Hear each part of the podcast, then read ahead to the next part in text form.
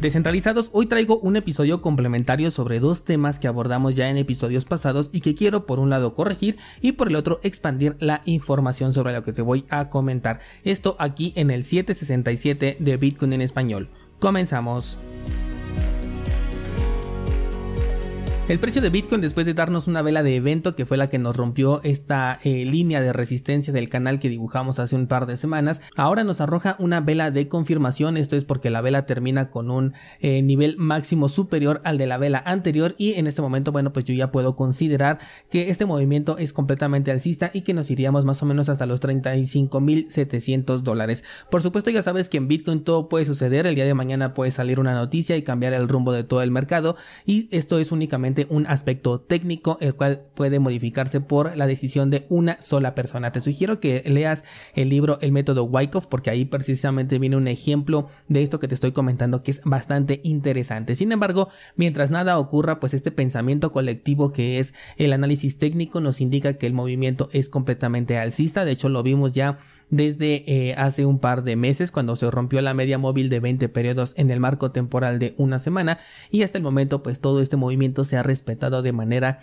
perfecta. Así que es un excelente momento para que revisites tu estrategia y revises pues qué acciones tienes que tomar en este momento. Vámonos con la información y el primer tema que quiero traer de regreso es el de la aplicación de chatbot de ChatGPT que puedes agregar en tu sistema operativo de Umbrel junto a tu nodo de Bitcoin. Hago esta aclaración porque cuando yo te hablé de esta nota te dije que no había una diferencia entre el uso de ChatGPT en su página oficial, la de OpenAI, y el que se utiliza directamente en Umbrel, refiriéndome al uso de la información para el entrenamiento de la inteligencia artificial y sin embargo esto no es así. La semana pasada Umbrel directamente publicó un tweet en donde comparte las políticas de uso que tiene OpenAI, que es la empresa que ofrece ChatGPT, y ahí dice claramente que la empresa no utilizará la información que los usuarios escriban en ChatGPT para el entrenamiento del modelo siempre y cuando se utilice a través de una de sus APIs, por lo que las búsquedas que se realicen en ChatGPT por medio del sistema de Umbro, es decir, de esta aplicación de chatbot UI, van a entrar en esta categoría y la información además dice que será eliminada en 30 días, aclarando que se va a borrar del servidor y no de tu aplicación. Esta aplicación de chatbot es completamente gratis, funciona a una velocidad decente, por lo que la puedes instalar. De hecho, yo la tengo todavía instalada, aunque si te soy sincero, desde que te comenté la nota, no la he vuelto a utilizar. Eso ya fue hace un par de semanas, pero de cualquier forma, si te interesa utilizar la inteligencia artificial con un poquito más de privacidad y además corres un servidor de Umbrel, bueno, pues puedes hacer uso de esta aplicación bastante interesante. Estás escuchando Bitcoin en español. Si quieres apoyar el contenido, puedes suscribirte a cursosbitcoin.com, donde además tendrás acceso a más de 600 clases dedicadas a Bitcoin y criptomonedas. Si lo prefieres, descarga la app Fountain y recibe recompensas mientras escuchas este programa. Continuamos. Con la segunda nota, la cual es mucho más compleja y es un complemento de lo que te estaba mencionando el día de ayer sobre el staking de Ethereum, que hoy precisamente sale la actualización esta de Shanghai tan esperada. Ayer te comentaba sobre un rumor de que no iban a liberar los tokens, sino que se iban a crear unos nuevos. Bueno, pues no se trataba de un rumor, sino de algo que personalmente no había investigado. Vamos por partes, porque está medio complejo. La actualización de Shanghai no es la única que va a ocurrir el día de hoy. También tendremos la actualización de Capella. ¿Y por qué dos actualizaciones? Bueno, pues porque anteriormente se manejaban dos capas, la capa de ejecución en donde ocurren todas las transacciones y la capa de consenso donde se valida toda la información. Cuando se puso en marcha la fase 0 por allá en 2020 estuvimos hablando bastante tiempo sobre la Bacon Chain, que era esta nueva capa de consenso que fue el primer paso para la migración de prueba de trabajo a prueba de participación. Si recuerdas en aquel entonces Ethereum siguió operando bajo la prueba de trabajo durante un tiempo, pero la Bacon Chain ya estaba operativa.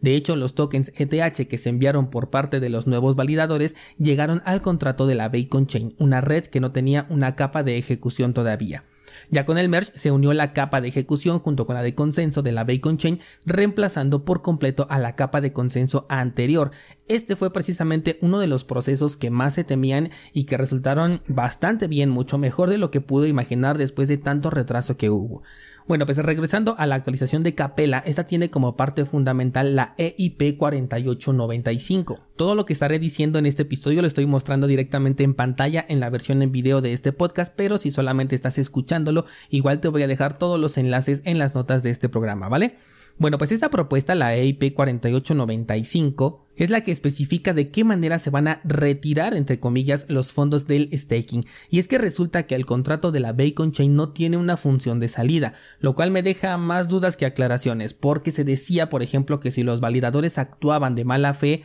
podrían llegar a perder cierta parte de su balance. Y con esto, si solamente tenían el mínimo necesario para ser validadores, que eran los 32 Ethers, podrían incluso perder el estatus de validador. Sin embargo, este contrato no se puede editar. Los fondos no se pueden podar o mover, por lo consiguiente tampoco se pueden retirar, que es lo que se espera que se eh, libere a partir del día de hoy. Lo que me imagino, porque esto no viene aquí en la info que encontré, es que se trata de un saldo digital actualizable, algo más o menos como cuando depositamos dinero dentro de un exchange centralizado, que aparece ahí en forma de balance, pero en realidad no está ahí. Solamente podemos reclamar la posesión de ese balance a través, en este ejemplo, de nuestro usuario y contraseña y en el caso de la Bacon Chain en Ethereum, de una combinación entre la clave pública y la clave privada. Ok, aquí en Etherscan podemos acceder al contrato de la Bacon Chain en donde se depositan los fondos si quieres hacer staking. Y como todo aquí es de código abierto, también podemos deslizarnos y analizar el código del contrato que está aquí mismo en Etherscan.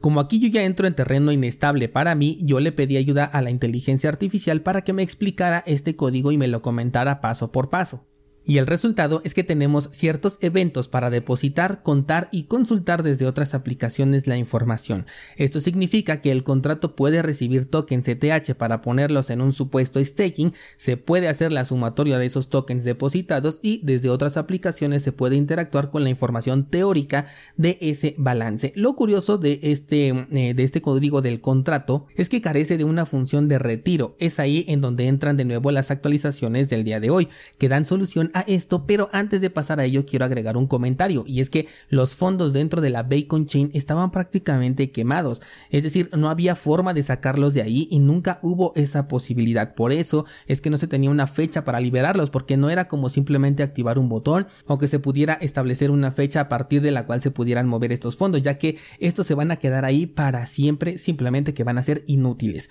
Los fondos que obtendrán de vuelta los validadores no van a ser los mismos que depositaron. Imagínate que vas al banco, tú depositas billetes por una cantidad de mil dólares y cuando los retiras no te van a dar los mismos billetes que tú llevabas en tu cartera, sino los que otra persona entregó tiempo después. En este caso, ya volviendo a la actualización, lo que se hace es que con la clave privada se demuestra que se tiene la posesión sobre cierto balance del contrato del depósito de la Bacon Chain y lo que ocurre es que se crean nuevos tokens ETH, los cuales llegan a la cartera del usuario pero sin utilizar una transacción, es decir, no van a pagar un gas. Este proceso va a ser más o menos como la creación de nuevos bitcoins con la minería, en el cual el Coinbase no tiene o no está pagando una comisión, sino que simplemente aparece disponible para el minero que eh, en este caso agregó un nuevo bloque. Asimismo ocurre con Ethereum en este caso. En teoría, el circulante total de Ethereum estaría incrementando porque se están agregando nuevas monedas. Sin embargo, como los tokens depositados en staking van a ser irrecuperables, como te dije, esos se van a quedar ahí para siempre, podríamos decir que se equilibra la pérdida de tokens en circulación no se pueden quemar tampoco, pero al ser inaccesibles, pues este balance es como si ya se hubieran quemado de hecho desde el momento en el que fueron depositados, simplemente que tenían la oportunidad de eh, realizar validaciones. Los nuevos tokens creados entonces reemplazarán a los anteriores y la velocidad de recuperación va a depender de la capacidad de emisión de nuevos tokens del protocolo de Ethereum. Así como en Bitcoin cada 10 minutos aproximadamente se produce una nueva emisión de nuevos BTC y este tiempo no se puede acelerar o desacelerar a placer, Además de que existe un autoajuste de dificultad, bueno, pues las mismas reglas van a aplicar para Ethereum, no la de los 10 minutos, sino la que tiene ya Ethereum por defecto con la creación de nuevos tokens. Así que liberará los fondos de acuerdo al ritmo de emisión establecido, que en este caso son 16 por bloque, lo cual hace que el proceso, suponiendo que todos los validadores quisieran retirar todo el balance al mismo tiempo, cosa que no va a ocurrir, esto podría llegar a tardar varios meses en ser completado. Es por eso que ayer yo te comentaba que las plataformas centralizadas de Coinbase y de Lido podían tardar entre algunas semanas e incluso hasta meses en entregar ese balance a los usuarios, con la ventaja, por así llamarlo, de que estas empresas centralizadas podrían utilizar el balance propio para satisfacer los retiros de los usuarios, sobre todo aquellos que sean muy pequeños, y no tener que esperar a recibir la liberación de tokens, pero bueno, esto ya dependerá completamente de ellos, solamente es una idea que se me viene a la mente. Ayer precisamente te comentaba también de lo fácil que es para Ethereum crear nuevas monedas en caso de que algo salga mal. Y aunque aquí nada ha salido mal hasta el momento, vemos que efectivamente la emisión de tokens está a merced de los desarrolladores. Incluso lo están utilizando como un método de recuperación de balance ante cualquier eventualidad, que en este caso es la quema de tokens en un contrato que tiene entrada pero no tiene salida. Personalmente a mí esto no me gusta para nada. Con la nueva actualización que entra el día de hoy o las actualizaciones, los validadores ya van a tener la oportunidad de retirar o de desbloquear de dos maneras distintas. La primera sería las puras ganancias hasta quedarse con el mínimo de 32 Ethers, aunque quizás quieran quedarse con un poquito más por tema de posibles errores para no quedar fuera de la lista de validadores activos si es que reciben una sanción, porque recuerda que en Ethereum te castigan si haces eh, mal las cosas. Y la otra opción es retirar la totalidad de tus fondos, pero en este caso dejarías de ser un validador, ya no obtendrías recompensas por este supuesto staking. Yo no creo que esto ocurra en este momento, o sea, de que todos los validadores se salgan, ni tampoco una gran parte, sobre todo porque el precio de Ethereum en este momento con respecto al punto más bajo de cuando comenzó la posibilidad de hacer staking es de apenas un 200%, por lo cual tendrán una ganancia de los nuevos tokens que recibieron por hacer staking más un 200% de apreciación de los tokens depositados inicialmente. Y sí digo apenas un 200% porque en el máximo histórico fue casi un 700%, por lo que en un siguiente movimiento alcista que esperaríamos para 2025 más o menos, no solamente puede alcanzar nuevamente esta meta, sino también la puede superar y muy probablemente la gran mayoría se espere a esto porque hemos visto que le tienen un montón de confianza a Ethereum. Además de que durante todo ese tiempo seguirían recibiendo nuevos tokens ETH por el tema del el staking y esto haría que el incremento de ganancias fuera mucho mayor. Lo último que quiero y es a manera de duda es este proceso siempre será el mismo, es decir, para que puedan desbloquear sus fondos y obtener ganancias tendrán que verse limitados por el número de nuevas monedas creadas en cada bloque, al menos claro hasta que se termine el balance del contrato de depósito de la Bacon Chain, o bien se podrán desbloquear desde este momento, es decir, solicitar el desbloqueo y la creación de estos nuevos tokens esperando el tiempo que sea necesario y una vez que están desbloqueados ya se podrán retirar en el momento en el que uno quiera. Supongo que esto lo vamos a resolver más adelante, por ahora no encuentro la respuesta a esta pregunta, pero bueno, así las cosas con las actualizaciones que ocurren el día de hoy, Shanghai y Capella en Ethereum. Hazme saber tus comentarios, ya sabes cuáles son los medios que tienes disponibles para ponerte en contacto conmigo. Eso sería todo por el día de hoy, muchas gracias y hasta mañana.